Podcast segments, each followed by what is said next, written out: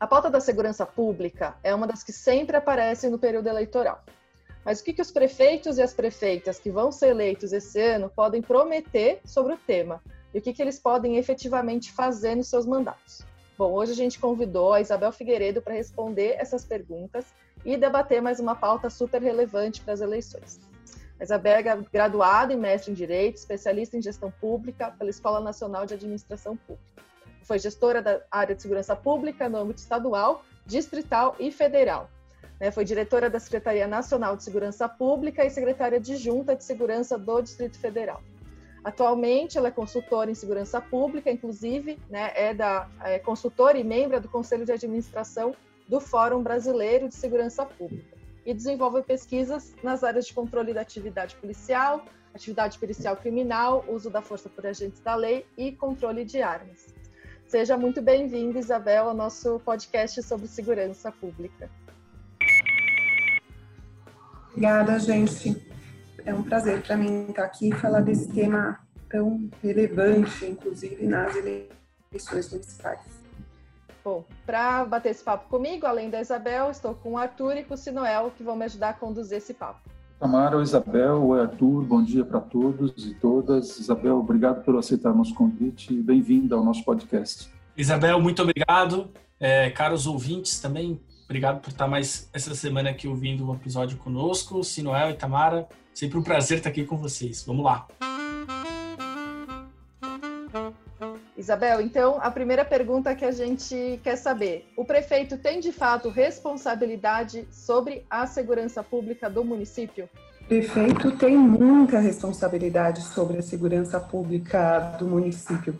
Eu acho, Tamara, que a gente ainda tem uma, uma visão muito senso comum de que segurança pública é polícia. E segurança pública não é polícia. Né? A polícia, quando ela entra na história, é porque já deu ruim né? Porque a coisa já não funcionou. Né? O que a gente pensa em termos de política de segurança pública é, inclusive, o contrário, é tentar evitar a participação da polícia, evitar que o crime ocorra. Né? E aí o papel do município é fundamental, ele é o grande ator na área de prevenção à violência. Né? Então, essa é uma coisa que está na hora da gente conseguir olhar com muita clareza, falar com todas as letras, que sim, o município não tem polícia, mas tem muito para fazer na área de segurança e o que ele tem para fazer é muito importante. É, Isabel, como deve ser a pensada a política pública de segurança municipal, né? Tanto as políticas públicas preventivas quanto repressivas. A gente tem tradicionalmente os municípios muito focados na atuação da guarda municipal. Né? A Constituição ela não prevê a obrigatoriedade dos municípios terem guarda, mas prevê a possibilidade dos municípios terem guarda. E nos últimos 20 anos, a gente teve inclusive um aumento considerável aí nos municípios que é, profissionalizaram suas guardas ou criaram as suas guardas, municípios inclusive que acabaram, infelizmente, transformando as suas guardas em mini polícia, super armadas, etc. Mas isso também é um olhar um pouco limitado, né? A guarda do ponto de vista constitucional, ela tem um poder muito, muito restrito, que é o poder de fazer a segurança dos próprios municipais, dos parques, dos prédios, etc.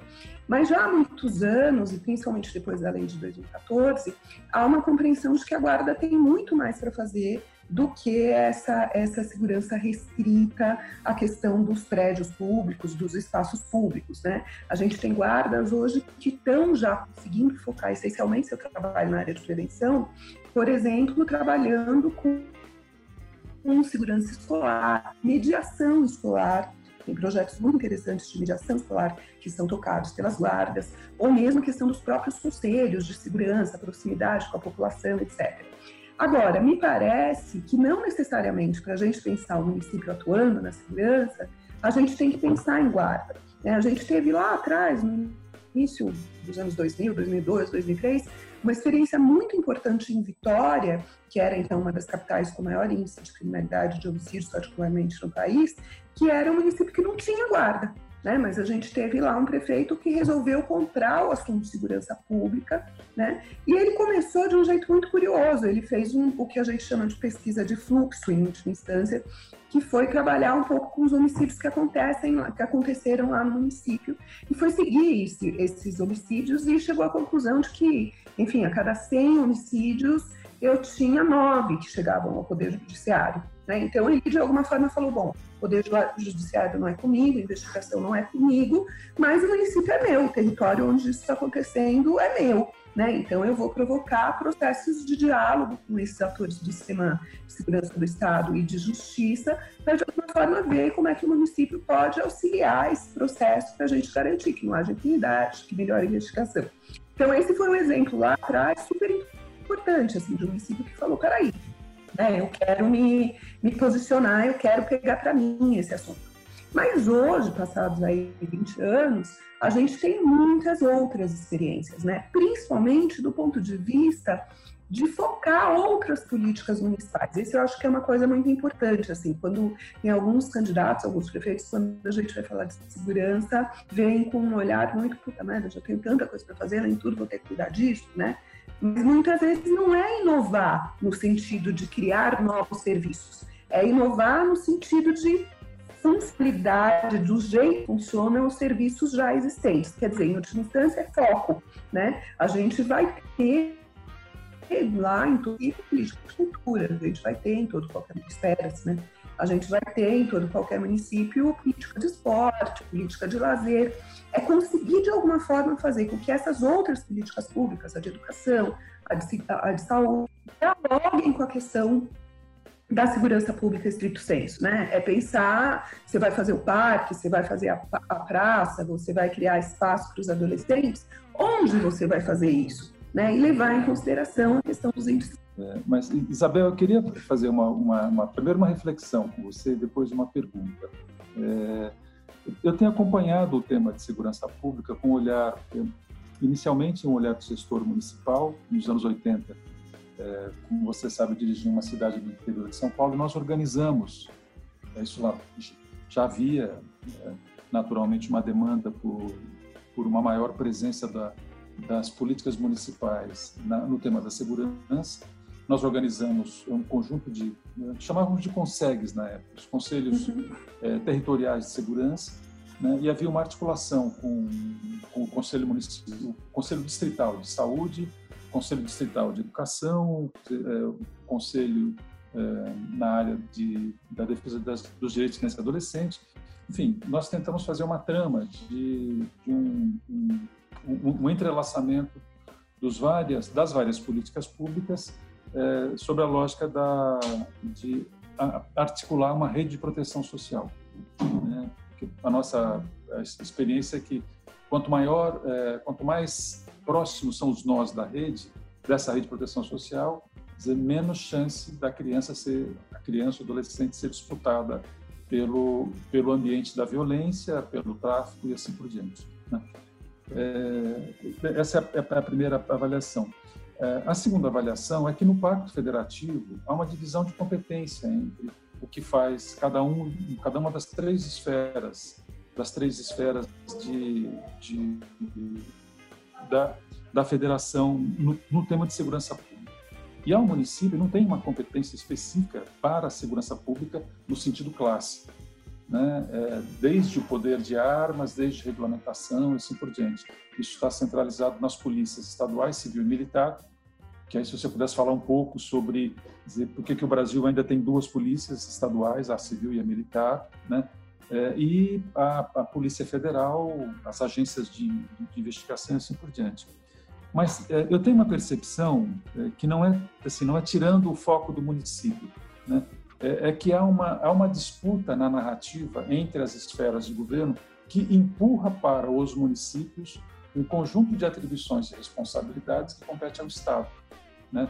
Claro que o, município precisa ser cobrado para fazer uma boa saúde, uma boa educação, uma boa uma boa infraestrutura de iluminação pública, precisa fazer tudo isso, né? É, mas eu, eu, percebo que até pelo fato da militarização, entre aspas, das guardas municipais, que normalmente é um policial militar aposentado, que, que é o chefe da guarda, da, da, das GCMs, né? o que a gente observa.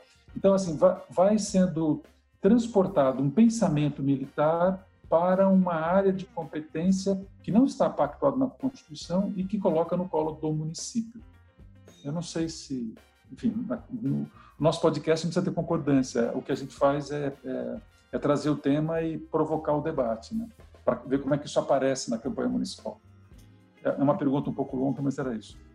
Tem vários aspectos legais né, nessa, sua, nessa sua fala. Primeiro, acho que é uma visão mais global do que, que é o desenho da segurança no país. Né? Então, ao contrário do que a gente pensa ali na Constituinte, né, ao contrário do que a gente tinha no que diz respeito à política pública de saúde, de assistência social, ou mesmo de educação, que eram temas já muito debatidos, em que a sociedade civil já tinha se apropriado muito desse assunto, você já tinha conselhos, na parte de saúde você já tinha lá todo o movimento sanitarista, etc. A segurança pública estava num outro momento. Né? A segurança pública estava lá ainda muito confusa com o seu próprio envolvimento no período da ditadura, é, com o crime crescendo a partir da década de 80. No Brasil não era ainda uma grande questão a questão da segurança pública até então, ela era mais simples. E aí, quando a gente tem o processo constituinte, a gente tem um desenho muito pobre dessa área, né, no texto constitucional. Então, ao contrário do que vai acontecer com, basicamente, né, saúde, educação é, e assistência social, em que você tem sistemas, né, que é basicamente aquele pé do fundo, conselho plano, né, a gente não tem nada na segurança pública, né? O texto constitucional que especifica a segurança, ele é, é, é, quase que não existe. Ele é um artigo, é o artigo 144, que vai citar polícias e falar, tem essa que faz isso, tem aquela que faz aquilo outro, tem aquela que faz aquilo outro, e se o município quiser, ele faz quatro. Acabou o artigo, né? Não, não, não tem mais nada. E isso é um grande problema, isso é um problema para todo mundo. Né? Isso é um problema para a União, por exemplo, que muitas vezes, quando quer entrar com mais força enquanto gestora do sistema, enquanto indutora de políticas públicas, encontra uma série de limites. Isso é um problema enorme para os estados, que são aí o, o ator central mas que tem, por força constitucional, esse desenho das, das duas polícias, que gera uma série de problemas concretos na ponta, é o que de pior tem o nosso modelo, e ainda que traz uma outra confusão, que é além da Polícia Civil e Polícia Militar, a gente tem bombeiro e tem perícia, e a Constituição meio que não fala direito disso. Né? Então, o bombeiro tradicionalmente estava dentro da PM, Aí agora não, gente só tem dois estados que, que o bombeiro ainda está dentro da PM, um deles o estado de São Paulo. Mas essa saída, o bombeiro falando, cara, eu não sou polícia militar, eu faço outra coisa, eu tenho outro treinamento, eu tenho outro equipamento, eu tenho outra função. Isso também foi super difícil, essa construção do ponto de vista é, é, jurídico, a perícia é a mesma coisa, né? A gente tem hoje 19 estados que a perícia já não está mais dentro da Polícia Civil, mas sempre é uma briga essa saída, sempre é tenso, sempre. Então é um desenho mesmo constitucional muito, muito difícil. E aí, no caso do município, ficou pior ainda, né? Porque não traz ali nenhum tipo de competência. Mas me parece que é por conta, da, tirando essa da, da guarda cuidando dos próprios municipais, mas me parece que é por conta dessa questão, desse olhar da segurança focado, né, como eu disse no começo, na questão da polícia. Né? Se a gente imagina que a prevenção à violência é necessariamente uma política transversal, né, necessariamente uma política é, intersetorial, é o município o ator por excelência. E isso acho que não nesse sentido do, do Estado querendo é, terceirizar a responsabilidade. Né, mas por uma responsabilidade que já é mesmo do município. Esse exemplo que, é, que você mencionou da questão, do, por exemplo, da escola, né, dos, dos meninos dos egressos, é, é, é, é dos egressos não, pessoal que abandona ou, ou, que falta, etc., né, e vai para essa questão criminal. Isso é bastante grave. E essa é essencialmente uma política municipal. Né, essa não é uma política do Estado. Né? E ela, para a segurança pública, é fundamental. Quando a gente vai estudar toda a questão do percurso de vida né, do crime, dos adolescentes e dos jovens, principalmente, a questão da escola é sempre uma questão central. Né? Gente vai ter um estudo do IPE, do Daniel Cerqueira, eu não vou falar número, porque eu sou péssima para guardar, guardar número, mas que ele vai relacionar o ano, anos na escola com a chance do envolvimento criminal. E ele vai falar: olha, é escola, gente, não, não é outra coisa senão escola. Se a gente não investir em escola, em modernização, em transformar aquilo numa coisa mais interessante, em busca ativa dos, do, dos, das, do, dos adolescentes que estão se evadindo, etc., a gente tem aí uma consequência que é, é matemática, 2 mais 2 dá 4, não tem muita saída. Né? E é um estudo super, o Daniel é um grande estudioso dessa área, é super legal o estudo dele. Então, me parece que não entra muito nessa lógica do Estado empurrando, até porque, do ponto de vista de prevenção, a gente tem estados tentando fazer políticas de prevenção, além da política de prevenção policial, estrito senso, né, com programas é, é, sociais, de alguma forma, também fortalecendo a rede de proteção social, é, tentando, inclusive, iniciativas concretas em territórios, etc. Mas o Estado não tem capilaridade para fazer isso. Né? O Estado, quando você vai pegar, eu acompanhei muito o Ceará alguns anos atrás, né?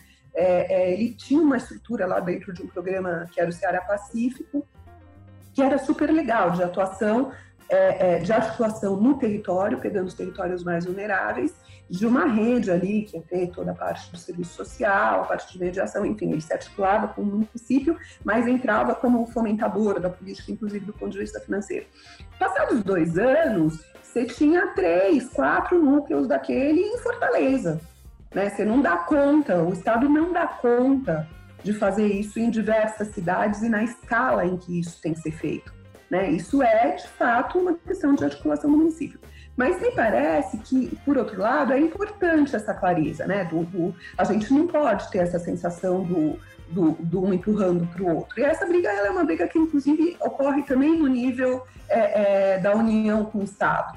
E a União não está cuidando de nada disso. Então, a minha parte eu estou fazendo, mas a União não está fazendo a dela. Eu acho que um jogo de empurra é, é, tem, né? E acho que não só na área da segurança, acho que em qualquer área de política pública tem um certo jogo de empurra, é meio quase que humano uma coisa dessa. Mas eu acho que não é esse o olhar, né? O olhar é o olhar do não, mas é o município mesmo, não é ele cobrindo a lacuna de alguém, é ele primeiro se preocupando com um assunto que concretamente vai ser na porta dele que vai bater né? Não, é, não vai ser na porta da União, não vai ser numa, numa abstração, é lá na porta do prefeito, né? Que esse assunto vai.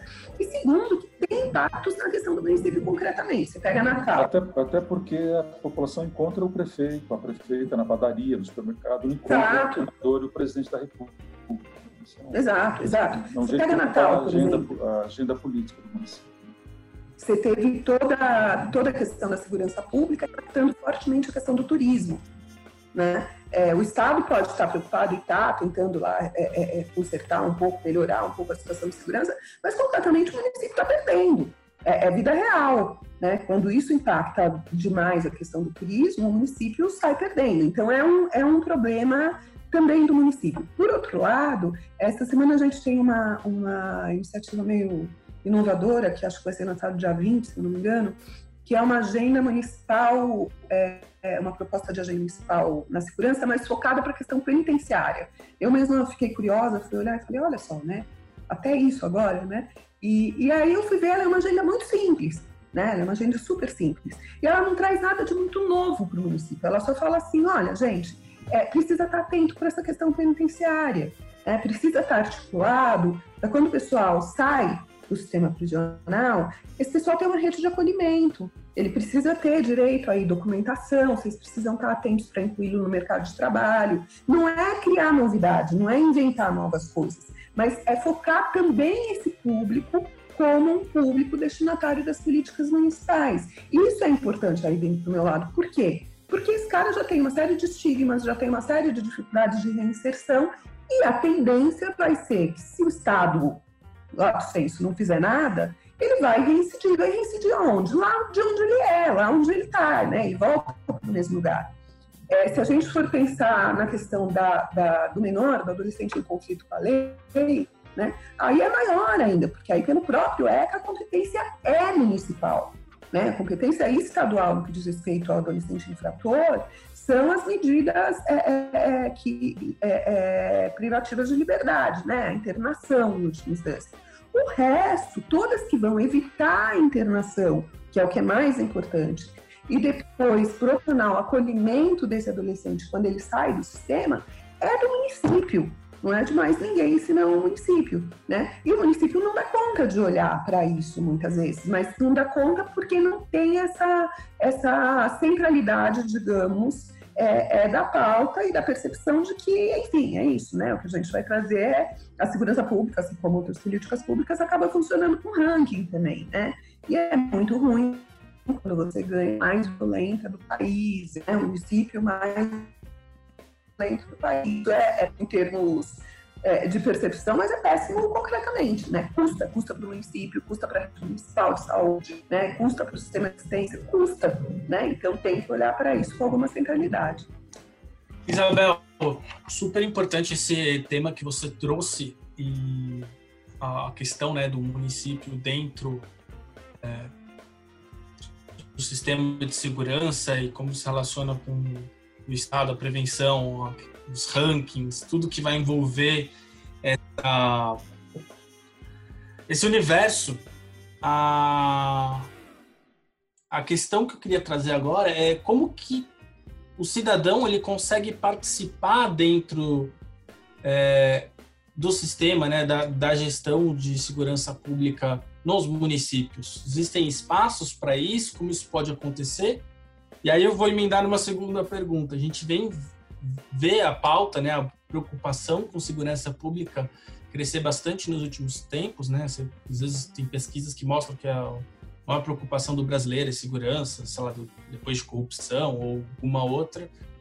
E o número de candidatos relacionados, né, à pauta de segurança, né, cabos, coronéis, majores, todos saindo é, nesse sentido. Então, como que o cidadão se envolve nessa gestão? Essa é a grande pergunta que eu tenho eu acho que a gente está num momento muito ruim no país no que diz respeito à segurança pública, né?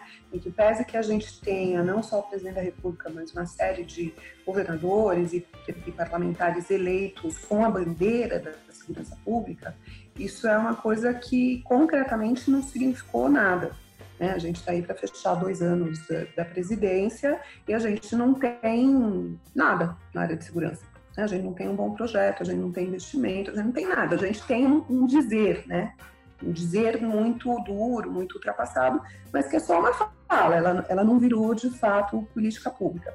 Mas, ao mesmo tempo, esse protagonismo que a discussão da segurança teve nesse último processo eleitoral, que na verdade era uma coisa que já vinha crescendo, né? Desde 2010, a, a da segurança nos processos eleitorais é, é, vem aumentando, né?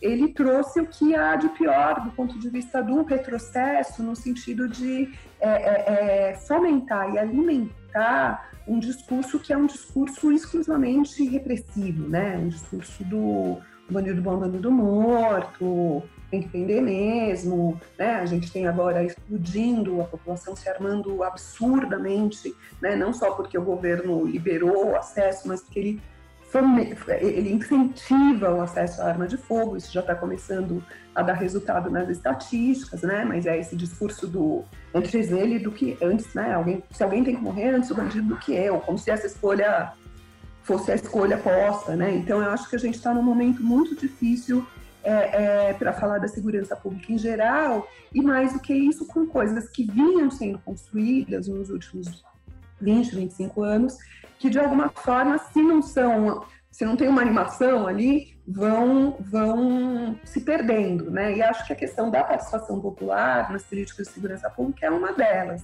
Né? A gente teve, de alguma forma, um momento muito forte em que isso foi mais incentivado, em que os municípios, no início dos anos 2000, por exemplo, aí é, é, em São Paulo, a gente teve a criação, inclusive, de um fórum metropolitano de segurança pública, quando uma série de municípios da região metropolitana de São Paulo assumiram para si esse tema, modificaram muito. Foi a primeira vez, inclusive, que a gente teve convênios dos municípios com a União é, em conjunto, um conjunto de municípios, ainda que não formalmente caracterizados como consórcio, mas que se agruparam foram juntos pedir recursos para a União tal. Então era um momento muito forte, primeiro, do protagonismo do município, e segundo, de pensar essas instâncias de, de participação popular, né?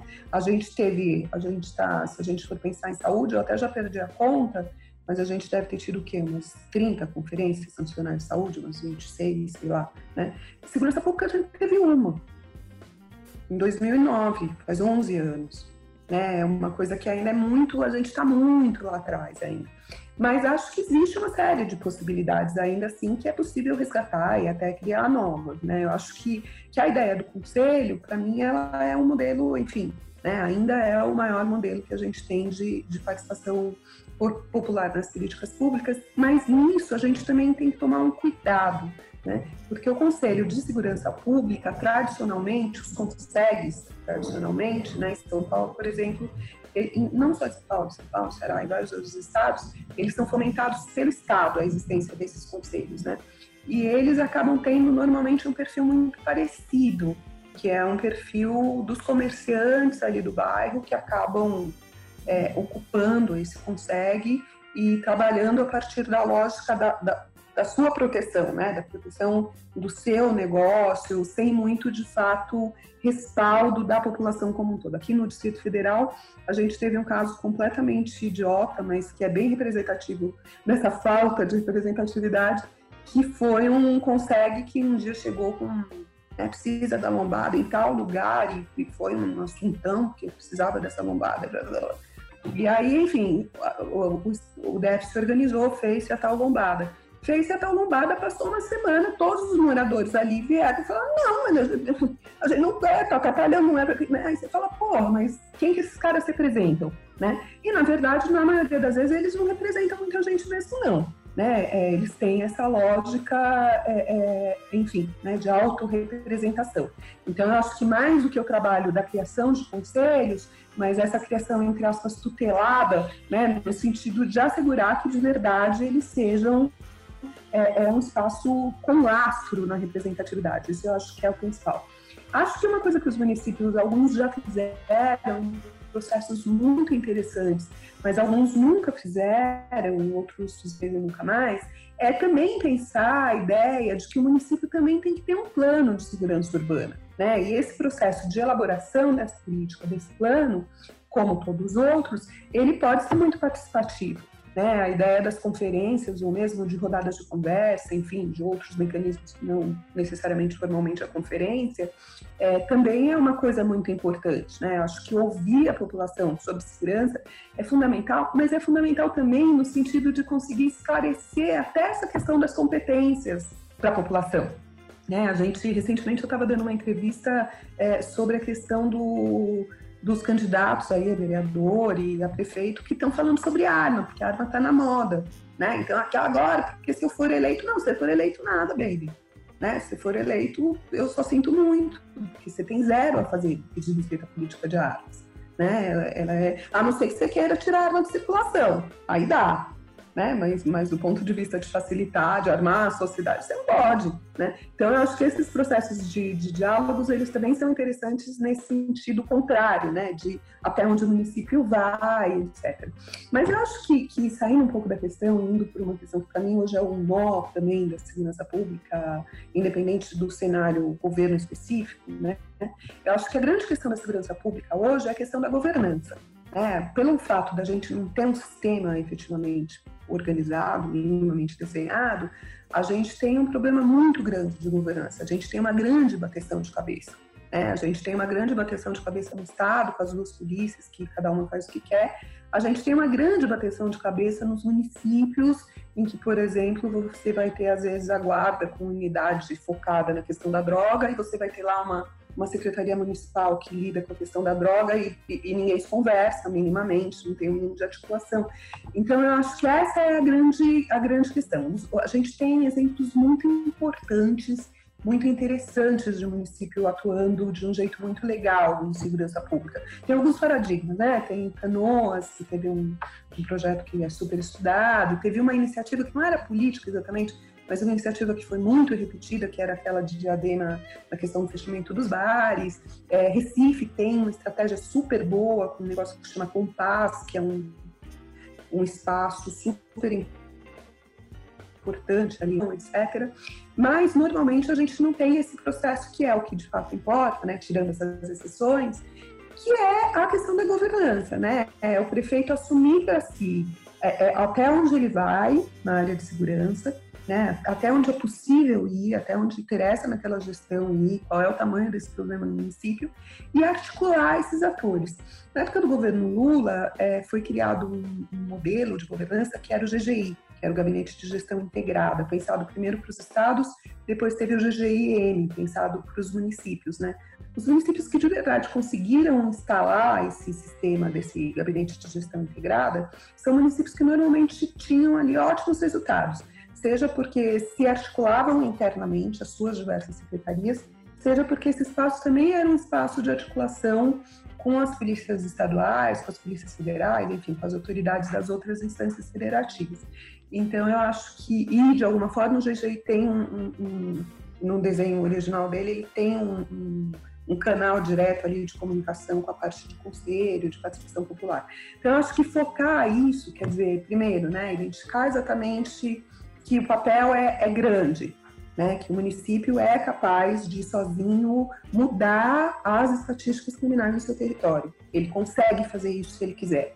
Né? É, é fazer essa escolha do até onde a gestão A, o candidato B, enfim, estão dispostos aí, até onde eles vão priorizar essa pauta, né? E pensar um arranjo de governança minimamente funcional, né? Hoje a gente já, já tem na segurança a questão que não tinha, gente, é incrível, coisa que já tinha em outras áreas que a gente, a gente fala como se fosse grande novidade, né? É, a segurança está o quê? Há 10 anos trabalhando com MERS. Né? Isso é, é, é, dá uma certa vergonha, mas por outro lado dá um orgulho, percebe? Porque há 10 anos a gente não estava nem conseguindo trabalhar com metas. Né? Agora a gente trabalha com metas. Né? É, então, pensar um modelo de governança, estabelecimento claro de um plano, etc., eu acho que é o, o, o passo um ali da, da coisa. Né? Isabel, eu queria. Desculpa. Isabel, eu queria fazer uma outra, uma outra pergunta, assim, mudando um, um pouco o foco, que é a gente olhar um, é, para um reflexo da segurança ou da falta de segurança que é o debate sobre violência e pobreza. Né? É, um, não sei se é uma percepção generalizada, se você tem acompanhado essas reflexões, que há um, há um esforço de, de, de, alguns segmentos de, é, é de criminalizar a pobreza, né? É, na, da forma de apresentação dos envolvidos, né? Criminaliza, territorializa e dá cor, a, dá cor à violência, ou seja, há, uma, há, uma, é, há um conjunto de, de, de, formas de apresentação né, que, que, tenta caracterizar que a pobreza é o lugar onde tem mais violência, é, especialmente a população negra é quem mais pratica violência. Né? Eu queria ouvir um pouco a sua, sua percepção, é, como você também é do Fórum de Segurança Pública, né? Dizer, como é que vocês trabalham com essa temática? Ou seja, como é que é, é, é que está por trás dos números, né? Dizer, quem sofre mais com segurança pela falta de segurança ou com a violência? É, população branca, população negra, pobre, ricos? Dizer, como é que é isso? Eu acho que se tem duas palavras que perpassam muito a questão da segurança pública, uma delas é estigmatização e a outra é a hipocrisia. Né? Eu acho que a relação da nossa sociedade com a questão da violência como um todo é muito marcada por esses dois pontos. Né? A gente tem ali muito uma balança muito mal calibrada, com dois pesos, duas medidas. Né? Tem coisa que pode se é branco e rico e tem coisa que não pode se é negro, que, se é negro e pobre, né? Basta ver uma coisa que a gente sempre fala, que é muito comum, que é a questão da manchete do jornal. Né? A manchete do jornal é, quando é na favela apreensão de droga, é o traficante. Né? É, se não, é universitária, foi pega, né? Ela é tão traficante quanto, mas ela é uma jovem empresária, ou ela é uma universitária, ou ele é um, né? É, é, é, a manchete muda, né? Isso não é à toa.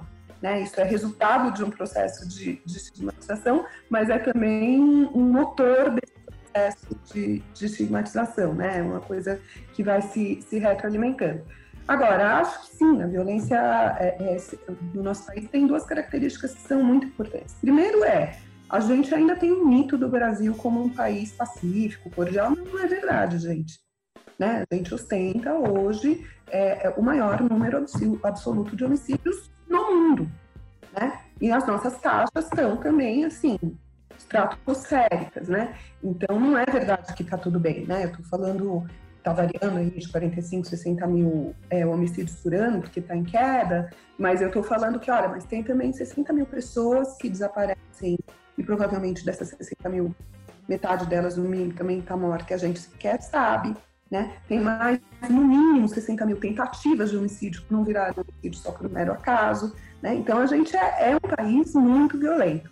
Agora, o que está por trás dessa violência? Né? Eu acho que essa é, é, é a nossa grande questão. É, acho que tem uma questão que hoje tem vários autores que estão escrevendo sobre ela, né? vai na linha da própria necropolítica, né? que é o uso que se faz é, de toda a lógica da segurança pública e do sistema penitenciário como uma forma de regulação social, não da violência em si, mas de questões econômicas né, da, da, pobreza, em última instância. Né? A gente vai ter estudos nos Estados Unidos, por exemplo, que vão estar focados na questão do sistema penitenciário, que vão mostrar, não, que, que vão concluir no seguinte, olha, existe um excedente aí que o Estado não dá conta e que a gente resolve isso encarcerando essas pessoas. Né? Eu acho que esse, esse tem, tem esse movimento por trás de um jeito é, é muito forte.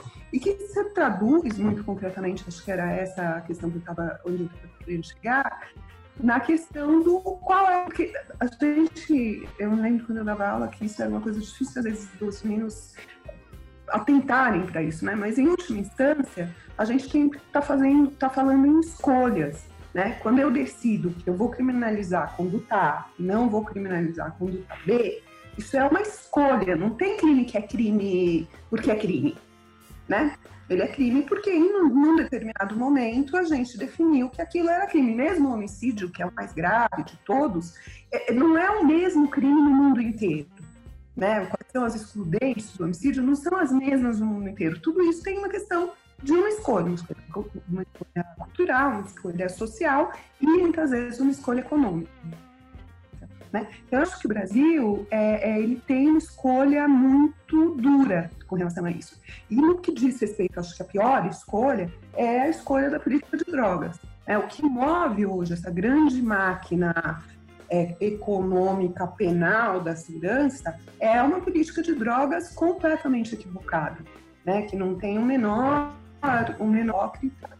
Ela é estigmatizante e ela gera consequências terríveis para o país. Né? Eu, eu, diria, sem muito medo de errar, que a gente teria índices criminais provavelmente pela metade se a gente tivesse uma política de drogas um pouquinho mais racional, um po... nem estou falando descriminaliza tudo, mas assim, se ela fosse minimamente racional, a gente teria provavelmente metade da população que a gente tem hoje, né? além dos índices.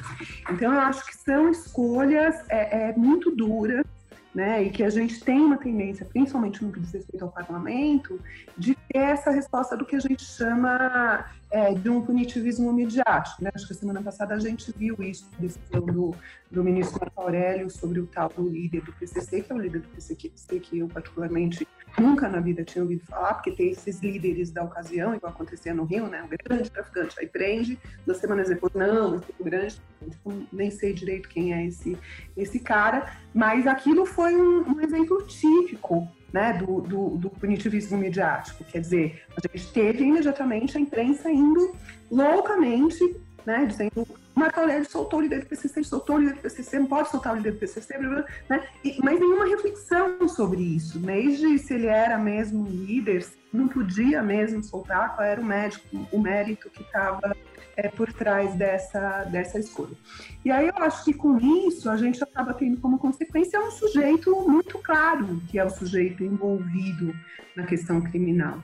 Né? A gente hoje tem um perfil que é um perfil muito semelhante quem mata quanto de quem morre, que são homens jovens negros. Né? E essa é uma questão que, de novo, se retroalimenta. Né? A sociedade é muito pouca, a sociedade é, preocupada com isso, né?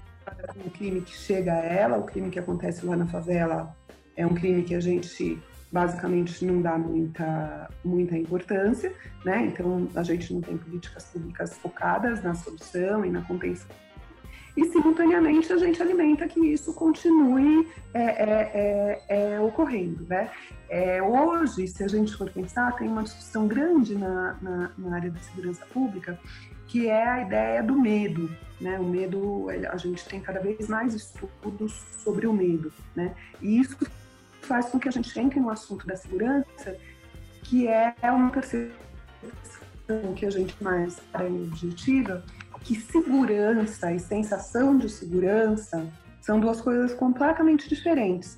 Né? Eu, tenho, eu posso ter os índices sendo reduzidos, caindo cada vez mais, mas isso não automaticamente significa que a população vai se sentir mais segura.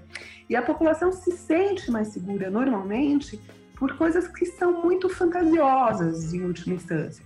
Né? O passar a viatura cada meia hora com a sirene na sua rua te deixa muito mais seguro do que você saber que antes tinha homicídio mensalmente na tua rua e agora faz cinco anos que não tem. Né? Então tem um, um, subjetivismo aí nessa, nessa percepção que é muito difícil. E aí, como que, em última instância, acaba pautando as grandes políticas públicas nessa área? Acaba sendo uma classe média, né? acaba sendo é, é um pessoal mais endinheirado, enfim, é, muitas vezes é para esse segmento profissional que as políticas públicas são feitas. É, é, a gente não tem de verdade em vários lugares, muitos tem, mas a gente não tem em vários lugares uma tentativa de fato de focar o problema e resolver o problema Né? Eu me lembro aqui no, no Distrito Federal, eu tinha situações que você fica olhando e você fala, cara, mas é, eu não tinha nem estar tá ouvindo isso, não é que eu não precisava responder, é que eu não tinha nem estar tá ouvindo, né? É que é, você tem, sei lá, o Sindicato dos Postos de, de, de Gasolina, que aqui no DF é um né? É, todos os postos vendem gasolina exatamente pelo mesmo valor e é lá em cima esse valor é, é, tem todo um cartel, tem várias investigações sobre isso.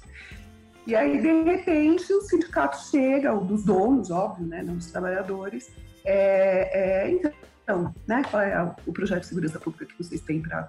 Né, teve, um, teve, um, teve um assassinato de um frentista aqui no Sul. É, é, qual é a política de segurança pública que vocês têm para os postos de gasolina? Nenhuma. Tô, tô, preocupada lá com a Ceilândia. Né? Só que você não pode dizer isso. Né? Claro. Você não tem de resposta, né? Então, você tem uma série de grupos de, de interesse com mais recursos que, em última instância, pressionam também o poder público no sentido da privatização, da segurança, né? Ou de vir, às vezes, com propostas que parecem super interessantes. Olha, eu vim porque a gente estava pensando em ajudar, em comprar câmeras para equipar, não sei o quê. É, mas a contrapartida significa a privatização da segurança, quando você vai ver, né? Então, eu acho que é uma escolha que, que o Estado, em sentido amplo, alguma hora tem que fazer, né? Do, do claro, eu tenho questões políticas, eu tenho que gerenciar, mas eu quero resolver, né? Eu quero de verdade avançar nesse problema. Isso significa ser antipático, uma série de, de segmentos da população, né? É, mas a questão é dar resultado, né? Então, tem que comprar essa, essa briga. É, é, eu acho que tem uma, é, acho que bem nessa linha, né, e voltando um pouquinho para o nosso escopo aqui, que a gente está falando de eleições municipais, é, diante desse cenário todo, né, de oferecer soluções, de às vezes a política que da sensação de segurança diferente da política de segurança, é, queria te perguntar qual que é a estratégia de segurança pública que não pode faltar no plano de governo municipal né? Assim, se puder falar também um pouquinho do que, que pode ser feito em relação à Guarda Civil Municipal, né? Se tem alguma estratégia interessante que possa ser adotada para a gente deixar de dica aqui para os nossos candidatos ouvintes.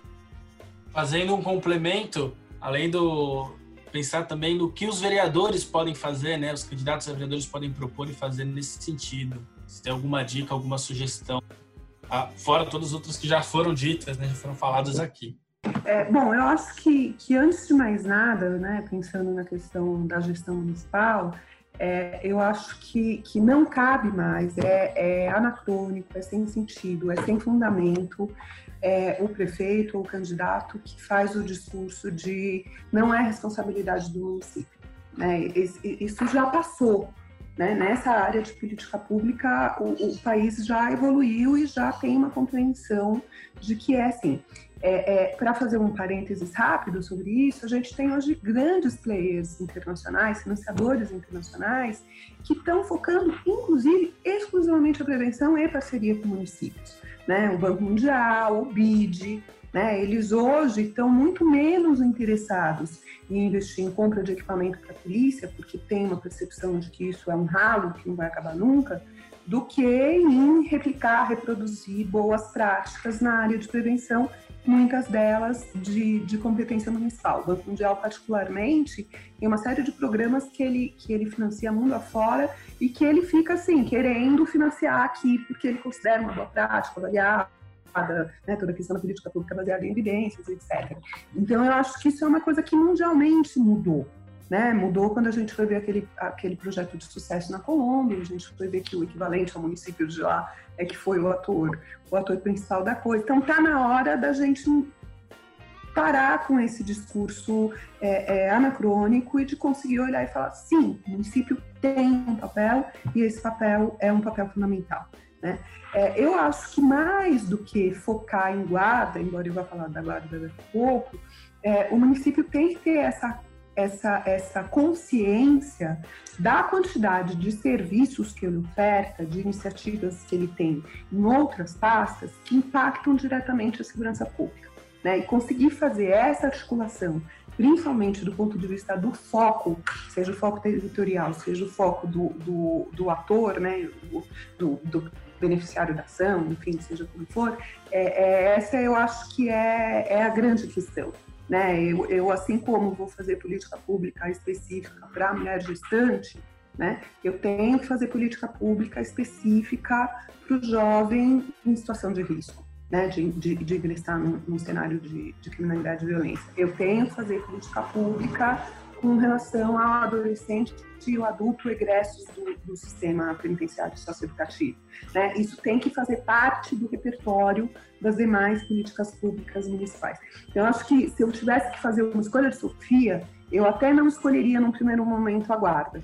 Eu escolheria muito mais a articulação das demais políticas públicas como medida fundamental do que o foco essencialmente na guarda. A guarda em si tem essa questão que a gente falou, né? Ela, enfim, durante muito tempo, ela era basicamente um conjunto de vigilantes. A gente, inclusive, tem guardas que, que sequer são ainda profissionalizadas no sentido de que o corpo da guarda é um conjunto de vigilantes da prefeitura que, num determinado momento, virou guarda, mas que nunca teve treinamento, nunca teve concurso, etc. Está melhorando, mas esse é um cenário que a gente ainda encontra muito. E aí, quando ela começa a se profissionalizar, por essa questão que o Noel disse, ela, do, do comando, muitas vezes, de policiais militares, ela acaba em vários municípios virando grandes é, mini PMs, né? Bom, a boa notícia sobre isso é que com a lei de 2014, a gente tem um prazo para que isso acabe nas guardas, né? Para que as guardas passem a ser comandadas por profissionais das próprias guardas né? ainda que eventualmente, claro, a gente não pode botar isso numa lei no que diz respeito ao cargo do secretário de segurança urbana, né? mas o comandante da guarda, agora por lei, ele vai ter que ser um, um, um profissional da própria guarda, isso no sentido de tentar é, é, profissionalizar e fortalecer essa, essa, essa instituição.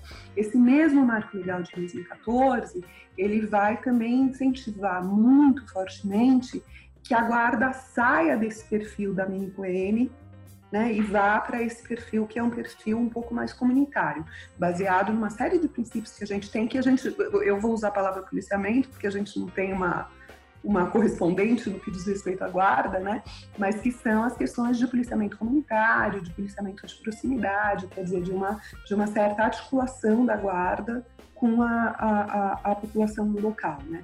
É muito difícil você conseguir que a guarda não queira parecer polícia. Né? Tem toda uma questão de, de etos, de identificação, né? De, enfim, qual é, a, é, é, é, difícil. Eles ainda, as guardas não conseguiram ainda construir a sua própria identidade como uma terceira coisa.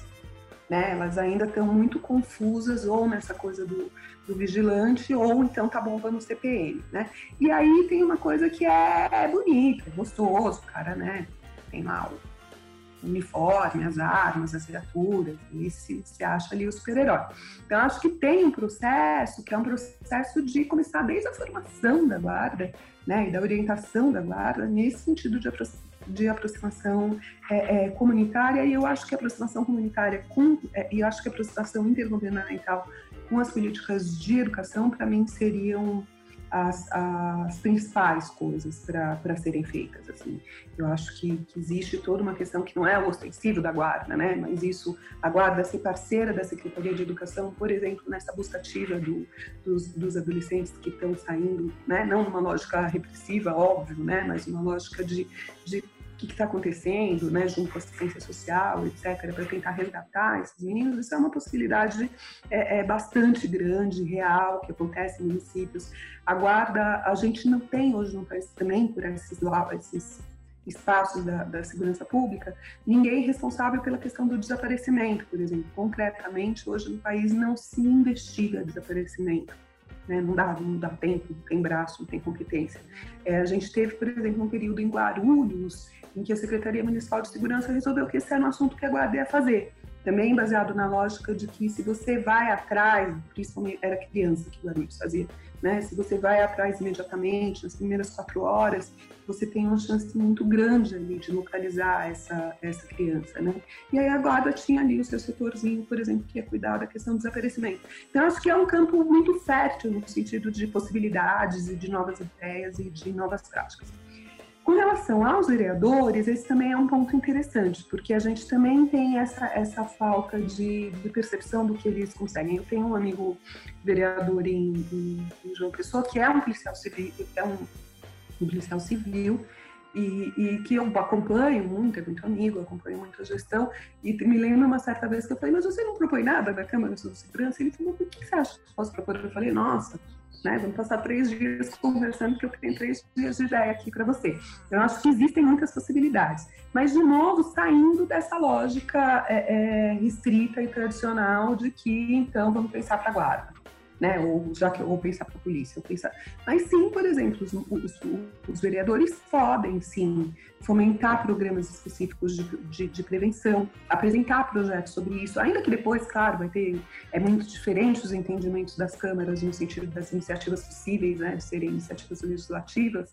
É, tem município que consegue tudo a partir de vereador, tem município que só o prefeito na real, na real pode ter iniciativa para mudar o status das coisas, né? Mas eu acho que a criação de programas específicos é algo que os vereadores podem atuar. Né? A gente tem hoje uma, uma experiência que começou com as PMs, mas que guarda, as guardas estão tendo uma experiência super de sucesso com isso. Na PM chama Patrulha Maria da Penha, né? que é o, o, o acompanhamento das mulheres vítimas de violência né, e das medidas, é, é, de, se os maridos estão respeitando as medidas protetivas, né, o sistema de visitas, na verdade tem lugares em que essa visita, inclusive, é uma visita diária, eles têm ali um, uma lista dessas, dessas mulheres, né, e eles fazem visitas diárias para monitorar como está essa questão, né? É, é, é, pensar buscativa, inclusive no que diz respeito à violência doméstica, é algo muito importante. Aqui na, nesse processo de pandemia, isso é uma das coisas que está mais me assustando. Né? A gente tem todo o processo de violência doméstica sendo acirrado, os índices crescendo. É, depois de muito tempo, finalmente o governo federal botou uma, uma campanha sobre isso na televisão, mas quando você vai falar o que está sendo feito, né, a resposta é da Polícia Civil falando, não, dá para fazer BO online de violência doméstica. Não, baby. Né, BO online de violência doméstica, não, não resolve nada, né? Mas por que, que a gente não tem um mecanismo de busca ativa? Né? Por que, que a gente não consegue, de alguma forma, ter um mínimo controle ali dos riscos de quem né, quem está mais sujeito a isso, e isso, visitas, visitas articuladas com o serviço social, com outras secretarias. Então, eu acho que tem vários programas que podem ser propostos é, é, pelos vereadores. E acho que a Câmara, inclusive, se se interessar, e deveria se interessar, devia ser até um membro de um gabinete de gestão integrada, devia ser, inclusive, participar dos processos de governança das iniciativas municipais nessa, nessa área. Bel, acho que a gente tem várias ideias para os nossos ouvintes aqui que são candidatos e reforçando né, que é papel fundamental da prefeitura, da Câmara, se envolver nesse tema que é tão contraditório que a gente fica aí nessa disputa de quem que cuida e para onde que vai. Queria te agradecer muito suas, pelo seu tempo, pela conversa, pelas reflexões. É, espero que a gente consiga inserir, né, que os nossos ouvintes, candidatos e candidatas insiram esse tema aí tão importante na pauta.